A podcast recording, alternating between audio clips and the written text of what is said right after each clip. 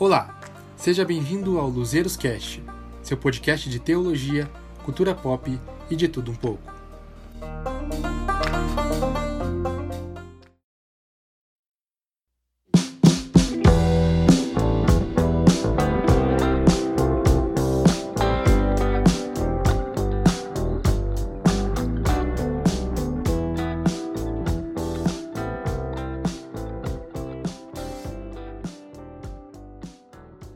Fala galera, tudo bem com vocês? Bem-vindos a mais um episódio, nosso segundo episódio do nosso podcast Luzeiros Cast. Que você seja bem-vindo. E hoje a gente quer falar de um assunto bem interessante aqui com vocês. E para falar do, desse tema que a gente vai falar hoje, nós temos o nosso amigo ilustre que já participou do nosso último podcast, nosso amigo Gabriel. Fala, Gabriel. Fala pessoal, tudo bem com vocês? Como é que vocês estão? É, então a gente está aí hoje para falar sobre um tópico, tópicos, né? Um livro que a gente gostou bastante de ler e que a gente achou que ia ser bem produtivo em trazer um review, né? Digamos assim, uma análise dele.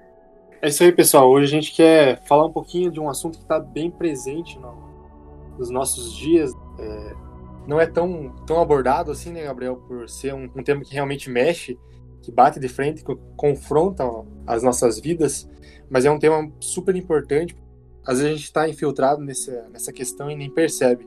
A gente quer fazer, como o Gabriel falou, a gente quer fazer um, um review, uma análise do, do livro Ego Transformado, a humildade que brota do Evangelho e traz a verdadeira alegria, do Timothy Keller.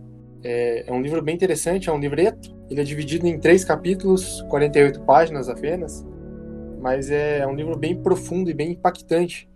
Eu confesso que a primeira vez que eu li, eu li ele de maneira rápida, não parei para analisar ele bem bem profundamente, mas agora na segunda vez que eu li ele, eu, eu me senti bem impactado, assim, porque realmente mexe com as nossas estruturas, mexe com o nosso, o nosso jeito de, de viver, de viver principalmente a vida cristã, é, porque muitas vezes a gente está tá se apegado em algum certo de tipo de egolatria, e às vezes a gente nem percebe que a gente está amarrado nessas coisas. E o Tim Keller vai falar justamente no livro dele que isso é uma, é uma armadilha, que a gente pode acabar se dando muito mal com isso.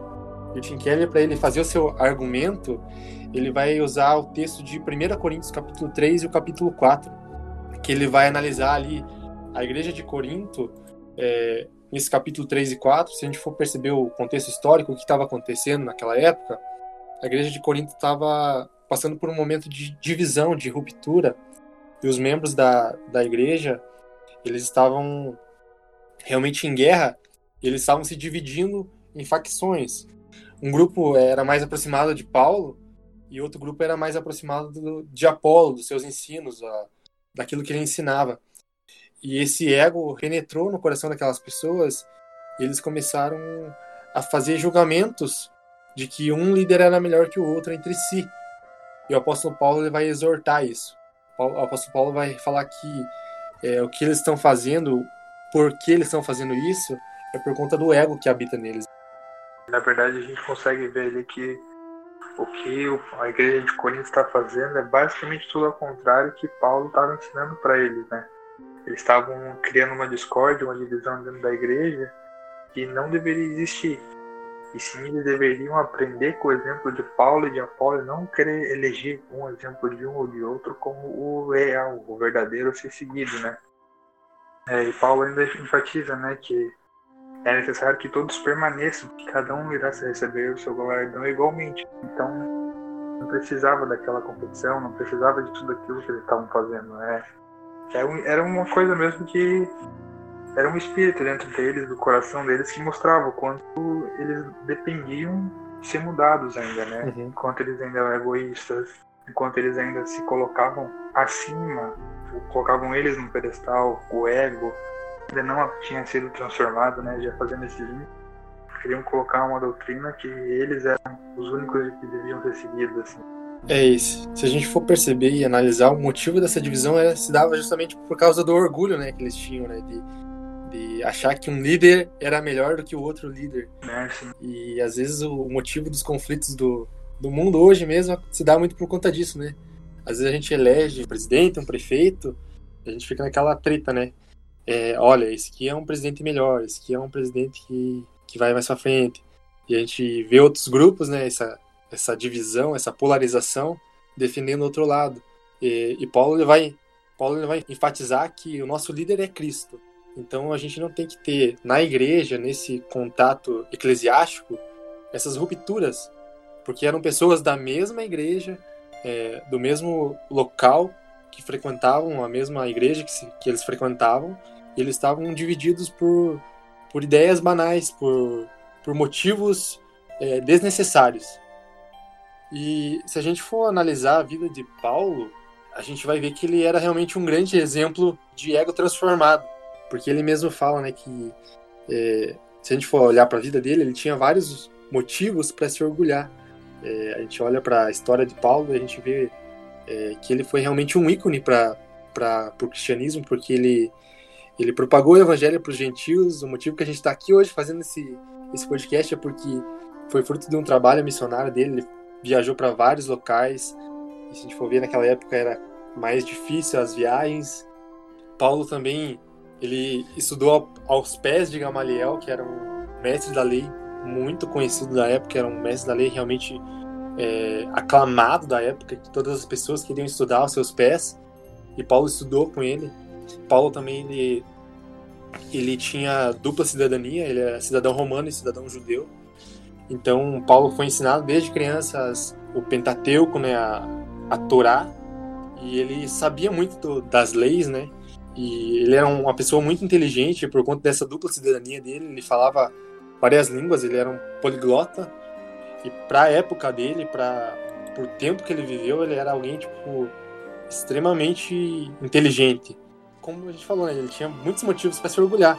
Mas lá em Gálatas ele vai falar que eu jamais venha me orgulhar de mim, sabe? Que eu jamais venha é, concentrar no meu coração algum tipo de ego, de, de amor próprio, a não ser na cruz de Cristo. Então, que Paulo está enfatizando para a igreja de, de Corinto: olha, não se encham de orgulho, não se deixem levar pelo egoísmo, porque isso vai ser vai ser correr contra o vento. Isso vocês vão estar tá adorando a si próprios, adorando a outras pessoas, ao invés de adorar ao único e verdadeiro Deus. Cara, então, né? E se a gente for parar para ver, né, toda a história, desde o basicamente a gente pode comparar Paulo com sabe, os, os, discípulos que Platão e Sócrates tinham na academia, né? Então, tipo, cara, ele era, um, ele era muito inteligente, ele era um cara que verdadeiramente conhecia as leis do seu povo, ele conhecia tudo aquilo que ele falava, ele não era simplesmente uma pessoa que surgiu do nada, ensinado desde, teve toda a sua formação, sabe, com no, no top, no top da linha da época dele. E a parte legal que o Timothy Keller ele enfatiza na primeira parte, quando ele divide as quatro partes né, do ego humano, não nitidamente coloca o nome de Paulo, mas se a gente for olhar com o olhar da Bíblia também, ali a gente consegue ver que ele coloca umas referências muito fortes. Então, ele coloca que o ego de Paulo antes, se a gente for ver, ele era um pouco vazio, ele era bem inflamado, né? E ele era o perseguidor, ou ele era o cara que defendia os costumes da lei. Então, tipo, a gente consegue perceber tudo isso um ego um, um coração que precisava de ajuda, um coração que era vazio que se encheu dele mesmo. E dele mesmo estava corroendo e se matando aos poucos, né? Até Cristo aparecer para ele e transformar, né? Todo esse coração de Paulo e foi uma transformação constante, né?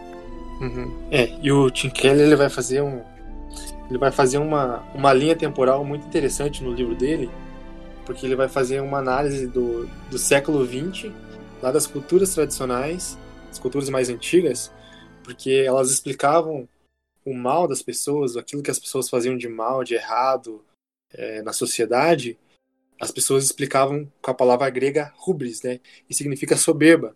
Ou seja, as pessoas explicavam o, as coisas ruins que aconteciam na sociedade, é, o mal presente na vida das pessoas, com a autoestima elevada. E a gente, ele faz esse, esse essa linha temporal para os dias de hoje, para a sociedade ocidental hoje. Ele fala que o que acontece hoje é totalmente oposto do que acontecia é, até o século XX. Uhum. Ele explica que o, o mau comportamento, as más atitudes das pessoas hoje se dá por conta de uma baixa autoestima. A gente for ver o mal do século, o mal da década, é a depressão, né? Então as pessoas são depressivas, são é, ansiosas, É, tudo fruto de, um, de uma baixa autoestima, entre aspas. E ele vai fazer essa, essa linha temporal e ele vai contrastar com, com nós como cristãos, como a gente enxerga essa, essa situação de baixa autoestima. E Paulo ele vai mostrar nesse texto de Coríntios que uma forma de a gente entender a, autovalorização, da gente enxergar o nosso eu, é, é uma maneira diferente dessa, dessas culturas tradicionais e modernas. A gente tem que se basear é, no que Deus diz a respeito de nós, não daquilo que nós achamos ou daquilo que nós pensamos que somos ou não somos. O que a gente tem que achar de nós é o que Cristo acha de nós. É, e Paulo ele vai discorrer a respeito desse tema sobre o ego em três capítulos no, nesse, nesse livretinho dele. É, o primeiro capítulo vai falar um pouquinho sobre a condição natural do ego humano, ou seja, problema do ego, o resultado desse ego humano na vida do homem. No segundo, ele vai falar sobre a visão transformada, é, ou seja, como que o homem pode alcançar essa, essa transformação que só se dá pelo Evangelho, só se dá por Cristo, né? E terceiro, ele vai justamente destacar como alcançar essa visão transformada. Então, primeiro ele destaca a condição, no segundo ele mostra a visão, como que essa visão vai se dar, e no terceiro, no terceiro capítulo vai mostrar como alcançar essa, essa transformação real que se encontra em Cristo, que se encontra no Evangelho de Cristo. Então são três capítulos curtos que Tim Keller vai discorrer sobre sistemas.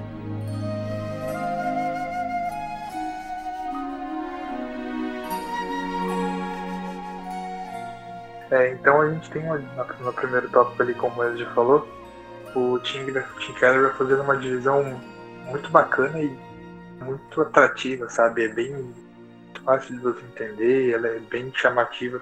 Que ele, o, ele vai dividir o humano em quatro vertentes, né? Que é o vazio, o dolorido, o atarefado e o frágil.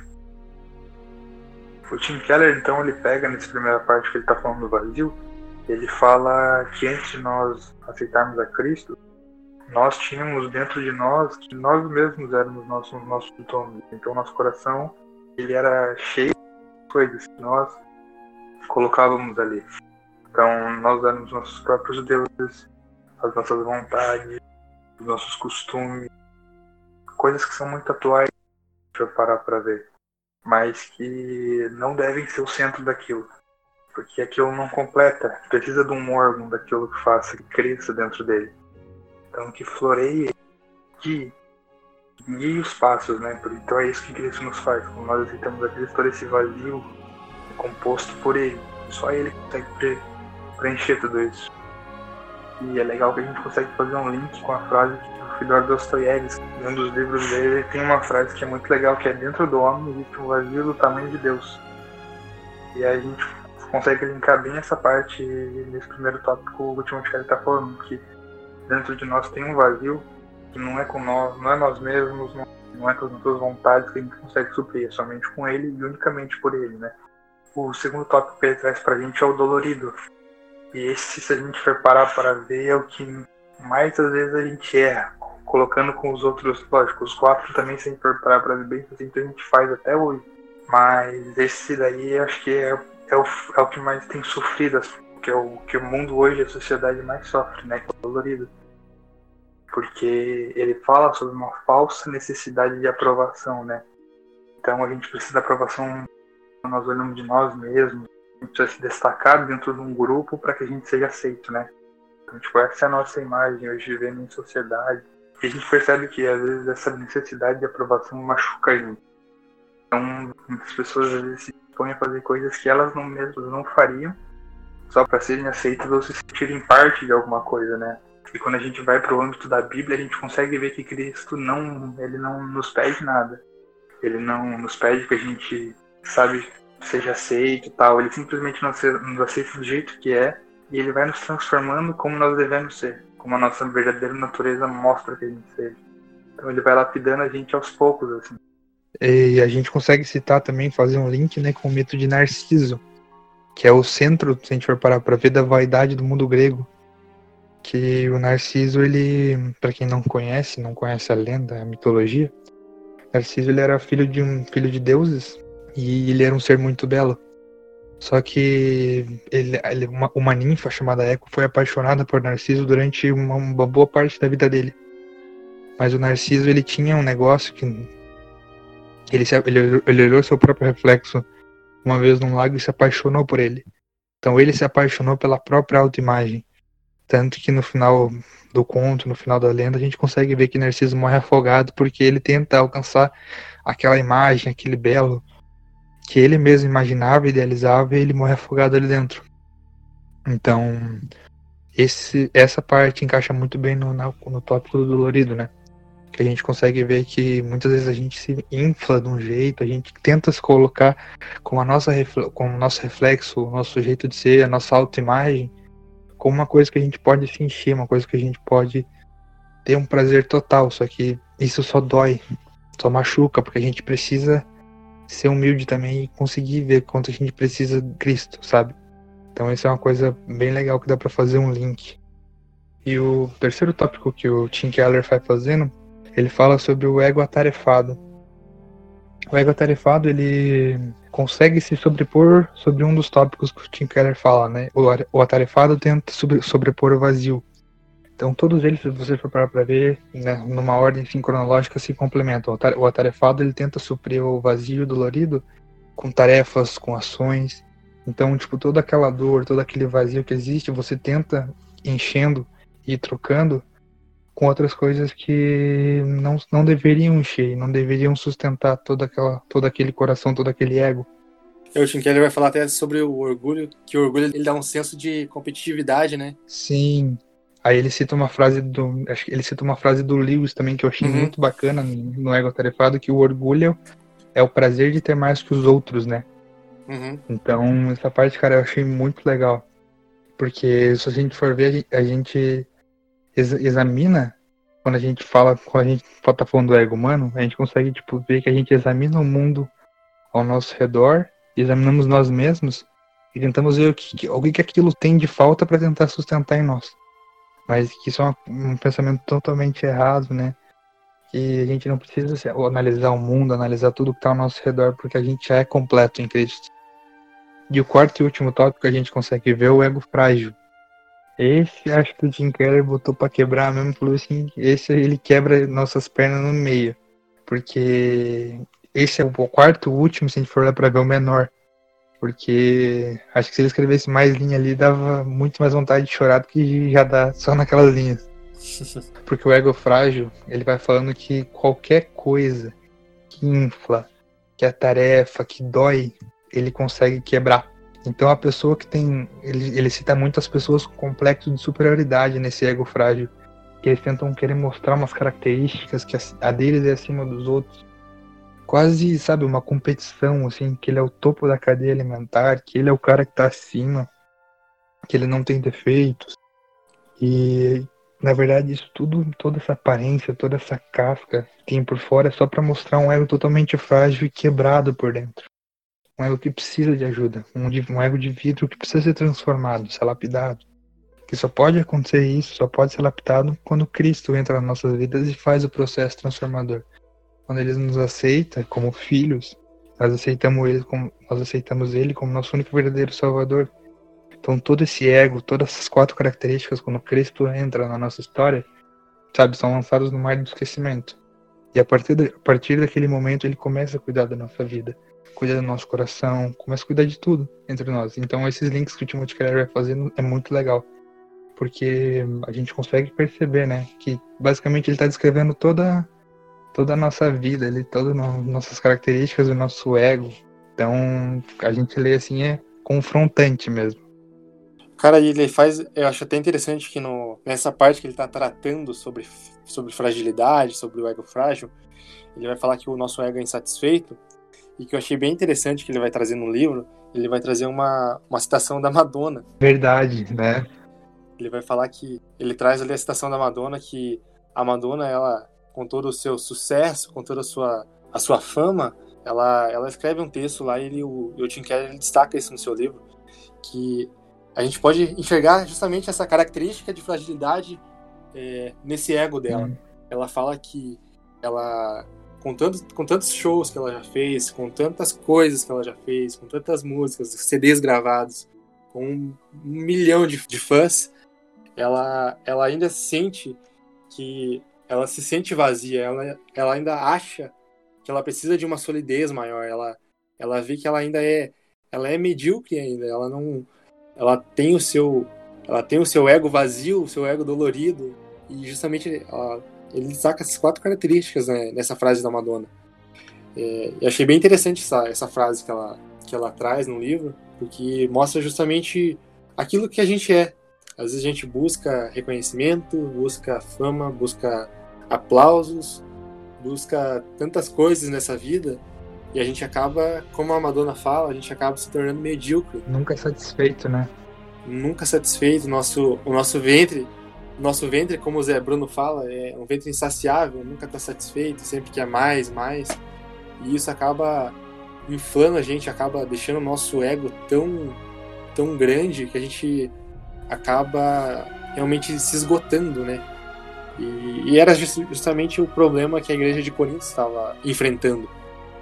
Eles estavam com o ego totalmente inflado e eles estavam baseando isso com, no relacionamento deles com Paulo. Paulo até fala, né? Parem de afirmar que, que eu sou melhor, que a Apolo é melhor, mas olhem para Cristo, né? Que é o nosso supremo líder.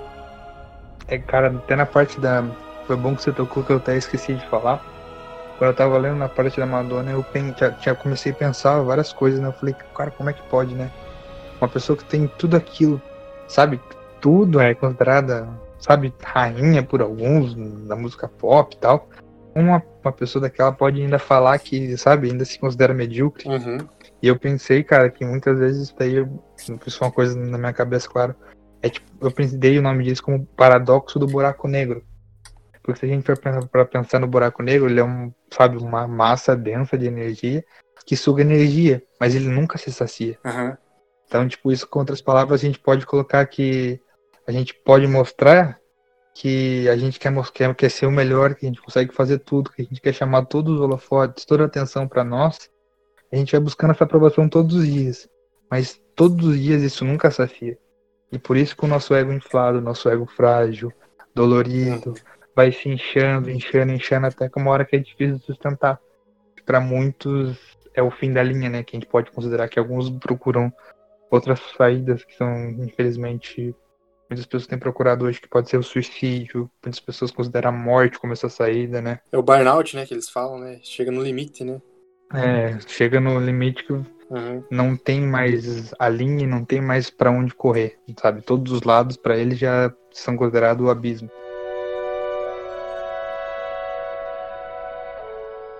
Cara, e que eu acho interessante que ele vai, ele cita essa frase de Madonna. É, ele até fala que ela, ela fica nessa busca insaciável e acho interessante que ele vai, ele vai mostrar, o Tim Keller vai deixar isso realmente explícito pra gente, que muitas vezes a gente usa o nosso ego para ser superior, para se acharmos é, superiores aos outros.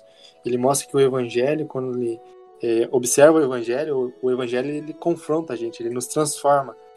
E quando a gente faz um paralelo para o que a Madonna disse, e a gente faz um paralelo com o que a gente vive, com o que a gente muitas vezes é, é a gente vai entender que as nossas insatisfações, o nosso senso de buscar uma solidez, mostra justamente aquilo que a gente adora, de fato. Mostra quem nós adoramos.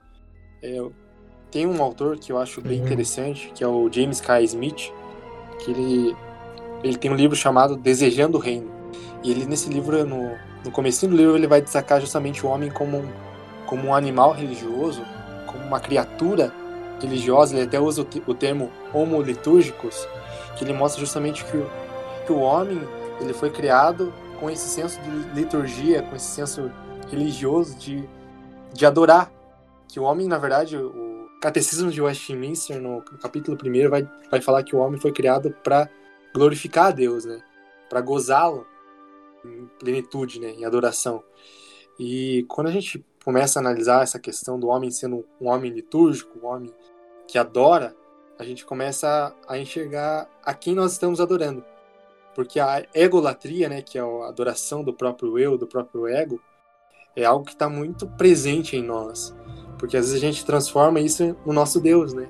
A gente destrona Deus, a gente tira Deus do centro, a gente tira Deus do trono, do lugar que ele deveria estar sempre, e a gente coloca o nosso ego no lugar. A gente coloca o nosso ego inflado no lugar de Deus. E a egolatria é algo que tem que morrer no nosso, no nosso coração, na nossa vida. Tem uma frase que é, é de um é um guru indiano, hum. que ele é um famoso líder do movimento, de um movimento é, religioso é, na Índia, que é, ele se chama Osho. Esse guru, ele fala uma coisa bem interessante, é claro que a gente não pode se conceituar totalmente no que o cara fala, mas ele fala uma coisa muito interessante, ele até tem um livro chamado é, O Livro do Ego.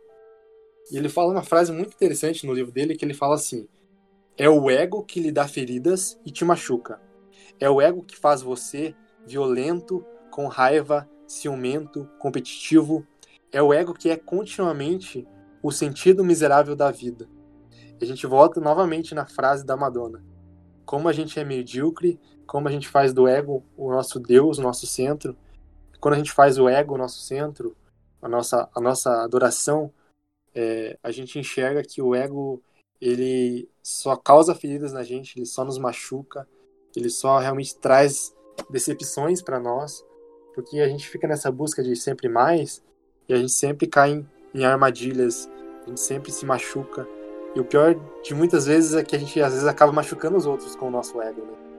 E o pior de tudo ainda é quando a gente é, faz disso nosso, nosso centro, nosso Deus, que a gente é, machuca até o próprio Deus, né? a gente acaba adorando até um, um Deus falso. É, e tem outra frase que eu pedi para até a gente fazer uma, uma análise, que é de um. É, eu vou ler a frase primeiro, depois a gente conversa um pouquinho dessa frase. A frase diz assim: preste atenção.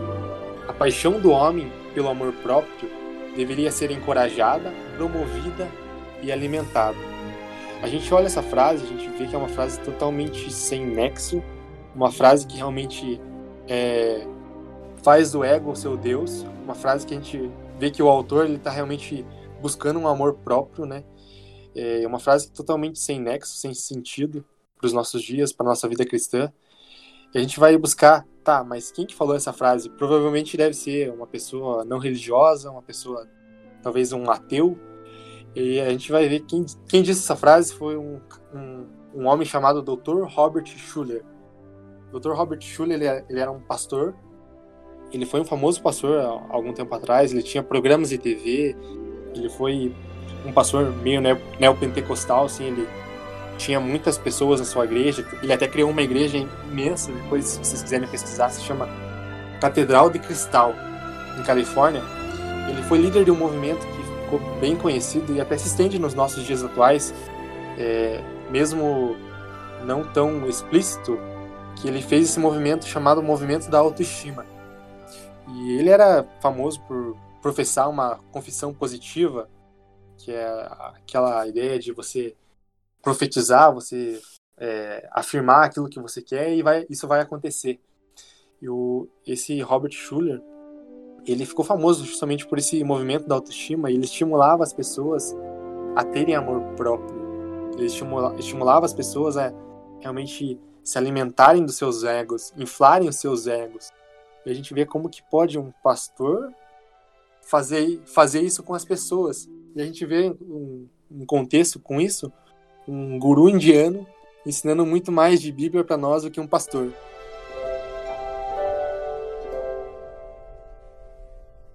É, cara, né, nisso a gente pode ver, eu até abri aqui na internet agora para ver, é, pessoal tá nos ouvindo também, se quiser procurar, mas se você for ver o projeto da igreja dele, é uma coisa assim absurda, né? Você não fala que é uma igreja. Sim. Você fala que é um museu, alguma coisa assim, mas não dá para dizer que é uma igreja, porque é arquitetônico demais. E a gente consegue ver, né, que nem a gente coloca citando agora a frase do próprio Jesus, né? Nem todos que me dizem Senhor, Senhor, né, herdarão o reino dos céus. Porque não, não, não julgando, né? Não colocando isso como um centro de um julgamento, de uma discussão, mas quem quem deveria dar o exemplo, né, de colocar, ó, pessoal, não é bem assim que uhum. funciona. Se, seguir mesmo, né, e pregar aquilo que Paulo, que as escrituras falam, é uma, basicamente está se contradizendo, né? Falando assim, não, sigam no seu ego, sigam fazendo o que vocês têm que fazer, sigam, sabe, levando toda toda essa toda essa vida errada que vocês estão fazendo. O fundamental é só vocês estarem aqui. Isso é uma coisa totalmente errada. E nessa década de 80 a gente pode citar também, já colocando em como um paralelo, né? Pode a gente colocar para gente discutir aqui, o pastor David Wilkerson, né? A Cruz e o Punhal. é, só, só esse livro que a gente consegue ver que, citando agora propriamente a Cruz e o Punhal, a gente consegue ver que ele tá transformando o ego daquela gangue, né, os maus maus, uhum. como a Bíblia manda. Ele tá transformando todo aquele ego frágil. Uma frase que ele fala que eu acho é, me impactou até hoje, eu guardo para mim, pro resto, vou guardar pro resto da vida. Essa frase do livro dele que ele fala: ele fala lá pro, pro Nick, né, que era o líder da, da gangue, ele fala, olha, ainda que, ainda que você me corte em muitos pedaços, em milhares de pedaços, você me esparrame pela cidade inteira, você leve meus pedaços pela cidade inteira, o meu, o meu ser ainda vai continuar dizendo, eu te amo, eu amo você em Cristo.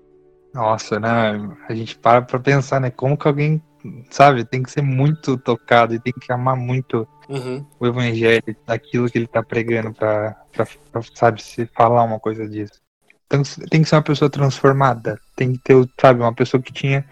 David Wilkerson, para mim, para mim, para mim, acho que ele é um dos caras, um dos homens de Deus, assim, mais.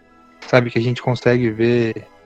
Que a gente olha a história dele não tem manchas, né? Como Billy Graham. Uhum. Citando outros também, que a gente vê a história desses caras e fala assim: não, esses caras viveram, então eles amavam isso acima da própria vida deles.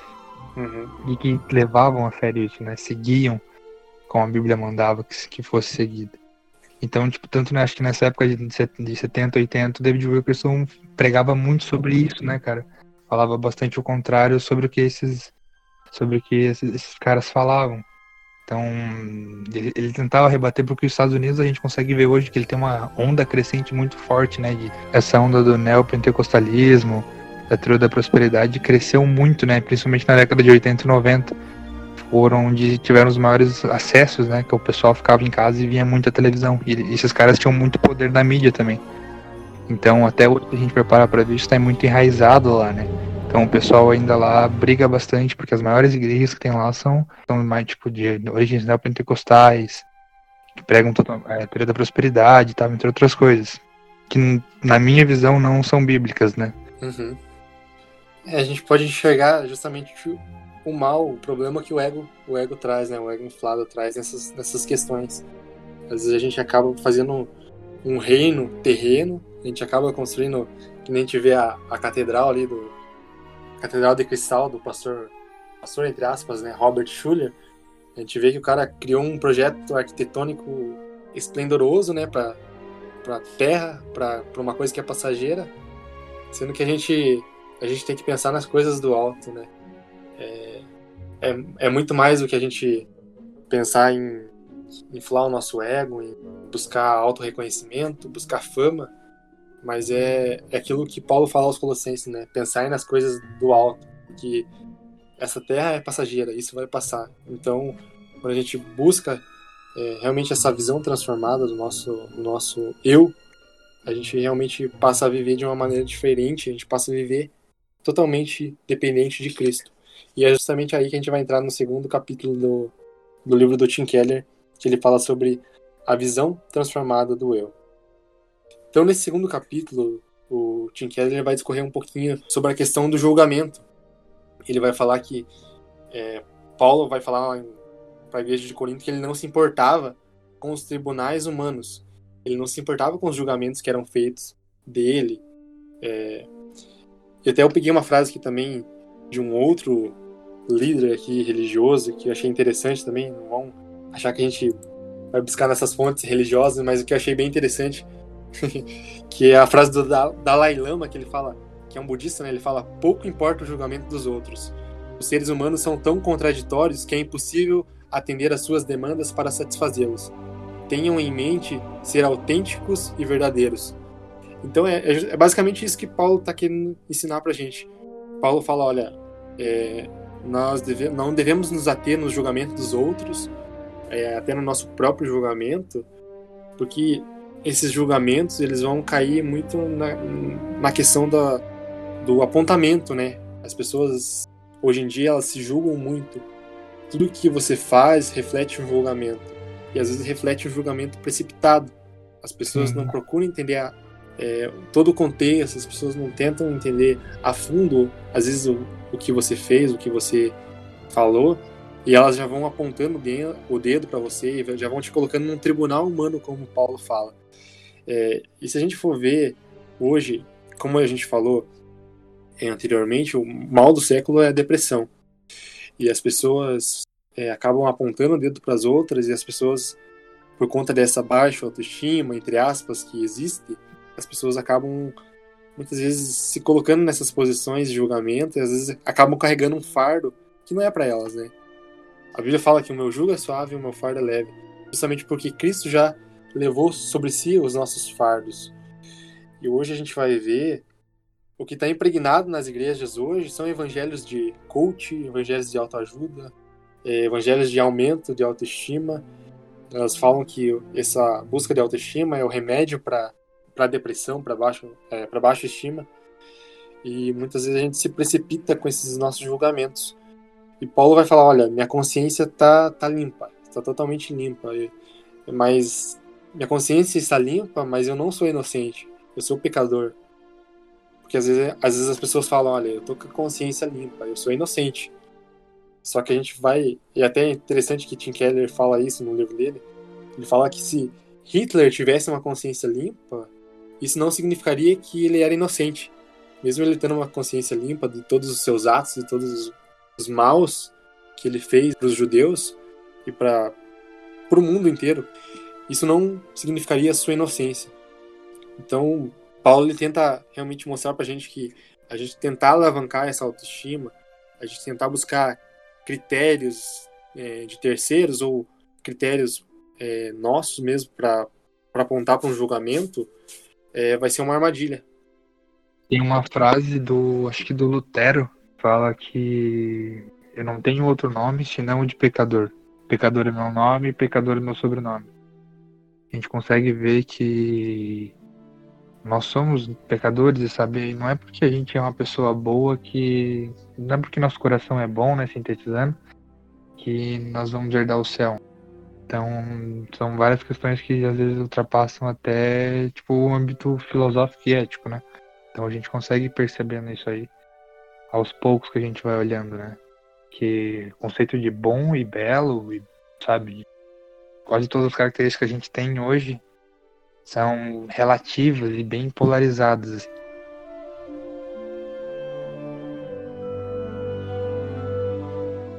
Paulo ele, ele lutava muito contra a sua própria egolatria, né? Paulo ele, ele falava que eu acho interessante que Paulo fala, ele se, se denominava como o pior dos pecadores. Ele realmente se colocava numa posição totalmente inferior. Ele falava, olha, eu, eu não sou nada, eu sou um, um frouxo, literalmente. Eu não, eu não tenho nada de bom em mim. Muito diferente do que a gente vê é, nos dias de hoje mesmo, se a gente for contextualizar, os mestres, muitos pastores por aí são considerados santos, né? Os intocáveis, os, os, os donos da, das razões, os, aqueles que é, têm a verdade absoluta. E Paulo ele estava se considerando como um, nada. E, que, e, e, o que é de fato que nós somos, né? A gente é pecador miserável. E o Tim Keller ele vai falar que essa humildade, esse reconhecimento, ele vai resultar na liberdade. E o que, que é essa liberdade? É, não é uma liberdade para o pecado, uma, uma graça falsa, uma graça barata. Mas ele vai falar que essa liberdade é um autoesquecimento. É uma liberdade que resulta no uhum. autoesquecimento. De que nós não vivemos para nós mesmos, nós não vivemos para o nosso ser, para o nosso ego, mas nós vivemos para Cristo. Então, é até o subtítulo do, do livro do Tim Keller que ele fala que é a humildade que brota do Evangelho humildade que traz felicidade de Cristo para os nossos corações.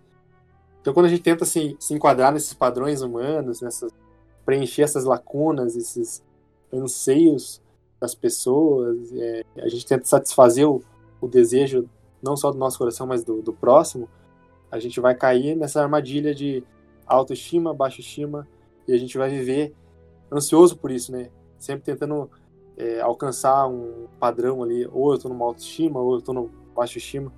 E Paulo vai falar, olha, busquem um equilíbrio, um equilíbrio que vem de Cristo. Se a gente for parar para ver, os dois lados são perigosos, tanto a autoestima muito elevada, justamente cair para esse lado mais soberbo, mais egoísta, e a baixa estima que também vai resultar num talvez uma profunda depressão, talvez uma numa vida sem sentido, entre aspas, vamos uhum. dizer assim. Então, o que Paulo está falando, olha, não vivam assim. Tentem viver de maneira como Cristo viveu. Se arrependam, esqueçam a sua egolatria, se esqueçam de vocês mesmos, porque a vida não gira em torno de vocês. A vida não gira em torno de mim. Então, essa visão transformada do, do eu nada mais é do que essa vida realmente vivida para Cristo. É, justamente que Paulo fala, olha, não, eu não vivo para mim mesmo, mas eu vivo agora para Cristo. Quando eu vivo para Cristo, o meu eu, a minha vida inteira, todas as minhas, todas as áreas da minha vida transformadas, o meu ego é transformado e o que tudo que equivale do ego, a, como a frase que a gente leu ali, os maus, o, o senso de violência, a raiva, o ciúme, a competitividade, tudo isso vai se esvaziar porque a gente vai viver para Cristo.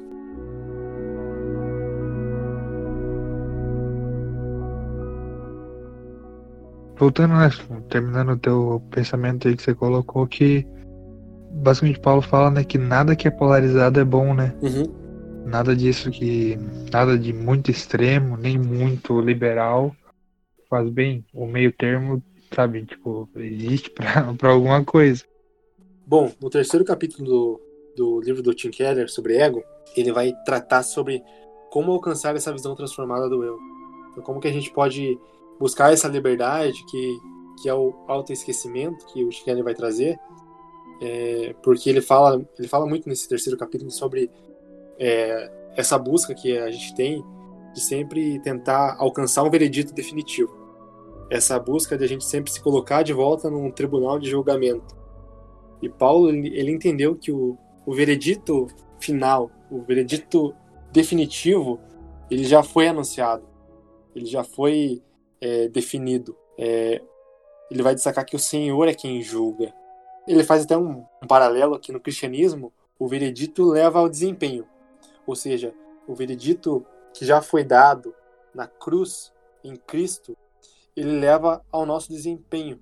Ele leva às nossas ações, a nossa, a nossa real submissão a Cristo. Então, porque o veredito já foi dado, agora o julgamento já acabou. E agora a gente vive uma liberdade em Cristo, porque ele conquistou essa liberdade para nós. Ele faz esse paralelo com as outras religiões que buscam no desempenho alcançar um veredito final. E quando a gente busca no desempenho buscar essa esse final, esse veredito definitivo, a gente vai viver num julgamento sempre, que Tim Keller vai falar que a gente vai viver num, num constante julgamento. A gente vai sempre estar se colocando num tribunal. E isso realmente pesa, isso realmente faz a gente viver de uma maneira realmente é, ansiosa, uma maneira aflita. E o próprio Paulo vai falar lá em Romanos 8 que já não há condenação para os que estão em Cristo, porque justamente ele conquistou isso por nós. Cristo foi, foi julgado em nosso lugar, ele assumiu nosso lugar diante do, do tribunal de Deus, e agora a nossa liberdade, que é, foi conquistada por ele, nós devemos viver para ele. Nós devemos realmente deixar, como a gente falou no capítulo anterior, que Tim Keller fala, devemos deixar de viver para nós mesmos. A gente deve buscar essa visão transformada que a gente só encontra no Evangelho, a gente só encontra em Cristo, que é essa realmente essa liberdade de autoesquecimento, deixar de viver para nós mesmos e entender que o veredito final já foi dado, que o veredito já foi dado na cruz por Cristo. E a gente consegue ver também nessa terceira parte que, colocando né, num, num contexto histórico que é quase uma coisa medieval, né?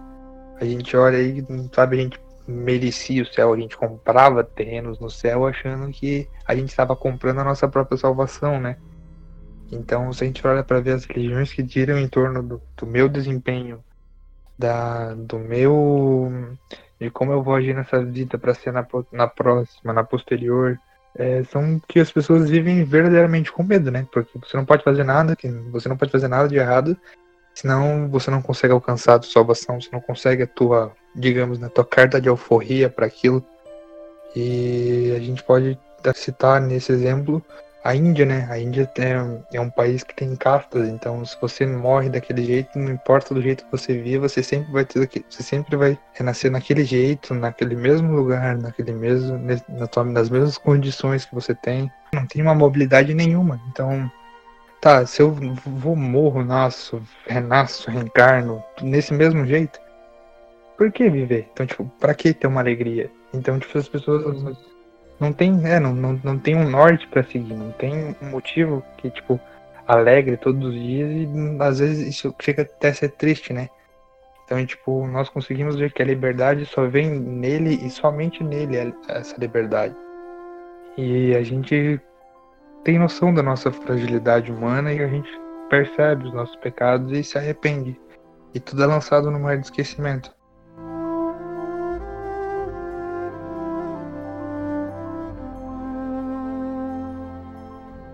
Cara, citando essa parte já do de mar de esquecimento, né?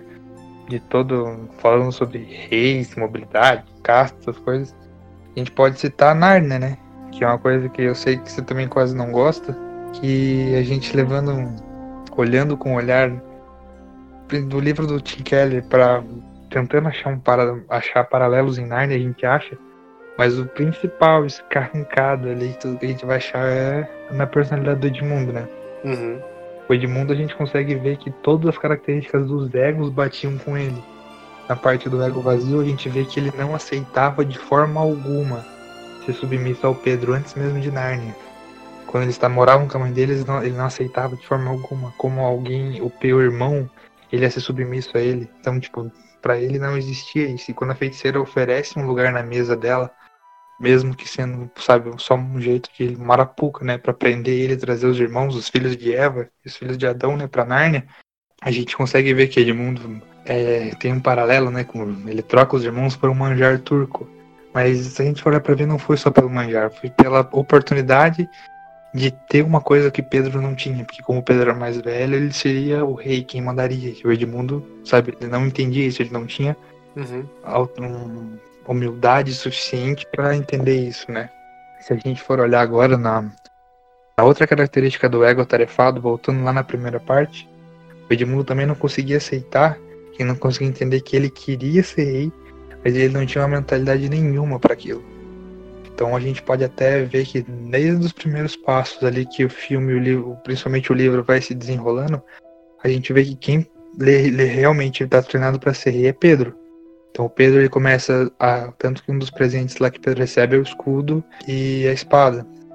Então, tipo, a gente vê que o Pedro, que o Pedro recebe toda as, as dicas, né, e toda a orientação do próprio Aslan para ser o cara que vai cuidar de Narnia. Então, que vai organizar a parte ali dos humanos ali em Narnia e gerar tudo aquilo lá com a ajuda do Aslan, né? E o Edmundo ele não tinha uma mentalidade para ser rei. Então ele, ele vai se enchendo de tarefas junto com a feiticeira, de trazer os irmãos, de ser o espião dela ali dentro, para tentar suprir essa parte desse ego. Que ele quer ser maior que o Pedro. Tudo gira em torno, tudo gira em torno dele querer subir ser maior, dele querer provar alguma coisa. Por isso, e aí entra o ego frágil. Querer mostrar que ele é mais, querer mostrar que ele tem mais poder. Sendo que ele foi capaz de trair a própria família para conseguir ter alguma coisa, um lugar. Então, o Edmundo, se a gente for olhar para ver na forma sucinta, ele é basicamente uma pessoa medrosa, que se esconde atrás de uma imagem, que se esconde atrás de um personagem que ele cria, que o C.S. Lewis tá, criou ali. Edmundo, se a gente for ver na palavra ali, no, na Narnia, significa justificado. Então Edmundo foi justificado por Aslan na mesa de pedra, aonde que a feiticeira não entendia que a magia profunda do livro girava em torno de se você der sua vida para um inocente, mesmo você não tendo culpa alguma, a própria morte é revogada. Então a própria morte volta atrás no veredito dela porque não era aquele que deveria ter tido no outro lugar. Mas por misericórdia, ela consegue ver isso. Então o Edmundo basicamente somos nós. Somos nós que somos fracos, que temos uma casca, né, para nos esconder, que a gente cria ilusões e a gente cria um monte de coisa na nossa cabeça achando que a gente tem que ser o melhor, a gente tem que ser. Mesmo que isso tenha que trair nossa própria família, nossos princípios, a gente tem que subir nos outros para conseguir. É basicamente a gente tá sendo um Edmundo da vida. Antes do Aslan mostrar e conversar com ele, que não era assim. Advertir. E no final da história, não sei se todos já conhecem, mas a gente vai vendo, para quem não, não vou dar spoiler, né, pra não perder a graça para ninguém, a gente vê que Edmundo ele se torna rei. Só que até quando na cor Edmundo, o título que ele recebe na sua coração é Edmundo, porque foi justificado por Aslan. Ele aprendeu o que é justiça, ele aprendeu o que é humildade, ele teve seu ego transformado. Edmundo mostra em Narnia as características que Paulo tá falando para Corinto ter e que o Timothy Keller tá mostrando pra gente. Fala assim, ó galera, vamos acordar, não é assim que funciona. Mas no, no final a história tem um, um desfecho bonito e uma lição de moral muito boa. Afinal, somos, somos todos Edmundo, né? Tem até uma frase que eu achei legal que eu vi no Facebook esses tempos que eu conheço um traidor que foi redimido. Aí que aí fizeram um texto lá sobre o Edmundo que eu achei bem, bem bacaninha. E achei legal colocar isso. Sim, cara. Se a gente for fazer esse link, a gente vai perceber que a nossa vida, a nossa, nossa conduta, até mesmo é, nossa conduta cristã, ela se, se baseia muito na vida do Edmundo, né? Que ele buscou tantas coisas, né? Buscou manjar, se saciar dessas coisas, é, desse, desse mundo passageiro, né? Porque ele estava só de passagem na área, né? Ele não estava ali para sempre.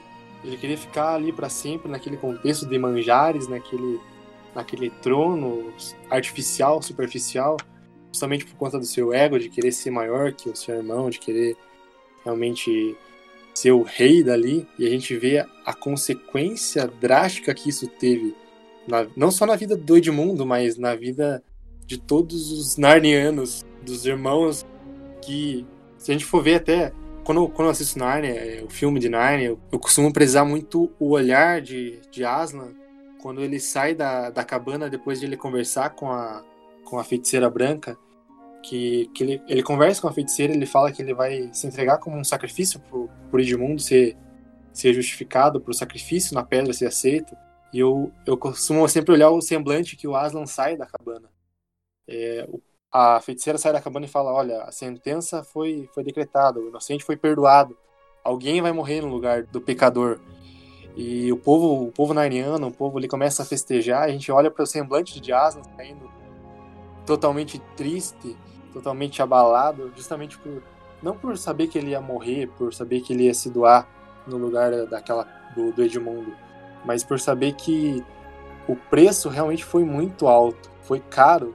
O preço por conta de um ego, por conta de um de um anseio de, de ser melhor do que os outros, de um pecador tentar buscar ser mais do que os outros. E a gente vai ver na, no próprio pecado original, na queda de Adão e Eva, na busca deles serem melhores e maiores que Deus, o que isso resultou para nós, o que isso é, o que isso custou para nós e o que Cristo teve que levar por nós naquela cruz, naquela pedra, vamos dizer assim, é, é muito alto e a gente às vezes não tem dimensão do quanto pecadores nós somos e do quanto esse pecado, esse ego, essa essa egolatria que vive em nós é algo totalmente é, grandioso e isso se torna os nossos deuses às vezes. E a gente olha para para Narnia, a gente olha para a Bíblia, a gente vê que existe alguém, existe, como o próprio Aslan fala em Narnia, né? no, no, seu mundo eu, eu tenho outro nome. Existe alguém que veio, que se fez carne, que se fez homem, que levou sobre si todos os nossos pecados.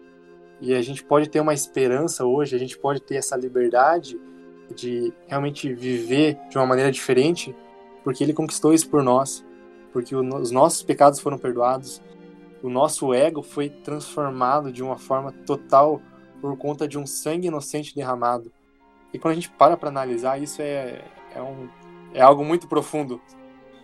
Então, o que a gente mais aprende nisso, o que Paulo mais nos ensina, o que Tim Keller mais nos ensina, e principalmente o que Cristo mais nos ensina, é que a gente deve é, diariamente mortificar o nosso ego para que Cristo seja o centro, para que ele tome lugar nas nossas vidas, para que ele seja realmente exaltado e adorado.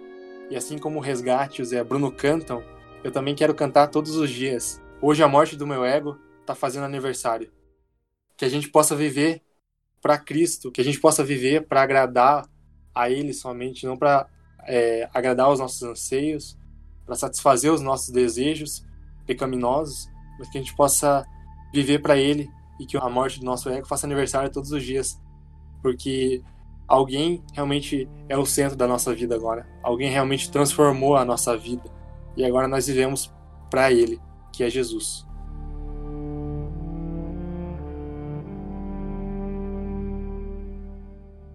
Cara, uma coisa muito forte, né, cara? É, a gente olha isso e fala assim, alguém, sabe, independente se eu, independente de tudo que eu tenho de ruim, de bom, uma pessoa, sabe, se deu por mim. É, um, é um amor assim que a gente, que eu pelo menos é, é difícil de imaginar. Cara, até vou citar uma frase, tava falando sobre Narnia. Pra mim, eu acho que é uma da, é, tem uma poesia, né, que, que os narnianos falam e acreditavam desde sempre, assim, antes mesmo dos, do, dos né, deles irem pra Narnia, que eles acreditavam fielmente que Aslan ia voltar um dia, né? Então, a gente faz esse paralelo. Então tem uma, tem uma frase, uma poesia que eu acho muito bonita e acho que é uma das coisas mais lindas que eu li no livro também que era tipo, o mal será bem quando Aslan chegar. Ao seu rugido a dor fugirá. Nos seus dentes o inverno morrerá. E na sua juba a flor há de voltar. Então, tipo, a gente olha isso e, sabe, façam um, um link, convertam essas palavras para a Bíblia, para os nossos dias de hoje. E a gente consegue ver que ele tem, digamos, né, uma profecia, uma coisa para frente, né? Que nos dá uma certeza, nos dá uma alegria que existe algo, existe alguém que vai voltar e que vai matar o inverno, né? Que a gente possa realmente ter esse senso, essa, esse senso de esperança, de, esse senso de esperança que os arnianos tinham, que o nosso, o nosso rei ele está vivo, ele vive. A gente passou por época de Páscoa agora e a gente está passando ainda por, por um tempo aflituoso de coronavírus, de pandemia. Que a gente possa, é, assim como Jeremias fala, trazer aquilo que me dá, traz esperança, trazer à minha mente aquilo que traz esperança, que nada mais é que o Cristo ressurreto, o Cordeiro de Deus que veio e morreu por nós e tirou os pecados de uma humanidade inteira e que agora a gente vive para Ele, totalmente para Ele, e não mais para os nossos egos inflados, para os nossos egos inflamados, e que agora quando a gente tem essa percepção, essa visão de que Cristo é o nosso Rei e Ele vive a gente passa a viver de uma maneira diferente. Não vai existir mais conflitos quando ele voltar, não vai existir mais rupturas, não vai existir mais egos inflados, não vai existir mais hierarquias, porque existe somente um único rei, que é o nosso rei e salvador Jesus Cristo.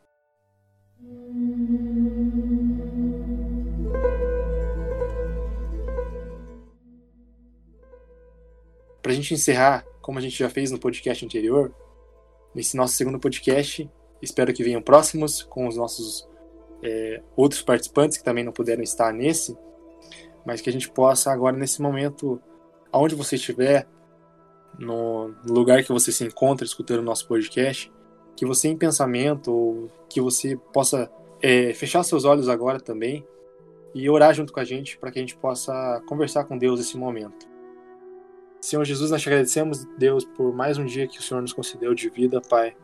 Nós te agradecemos, Deus, pela, pelas suas misericórdias que se renovam todos os dias, mesmo nós não merecendo, Pai, mesmo nós muitas vezes sendo ingratos contigo, mesmo muitas vezes a gente tentar colocar outras coisas no lugar que só o Senhor deveria ter primazia e deveria ser o centro, Pai.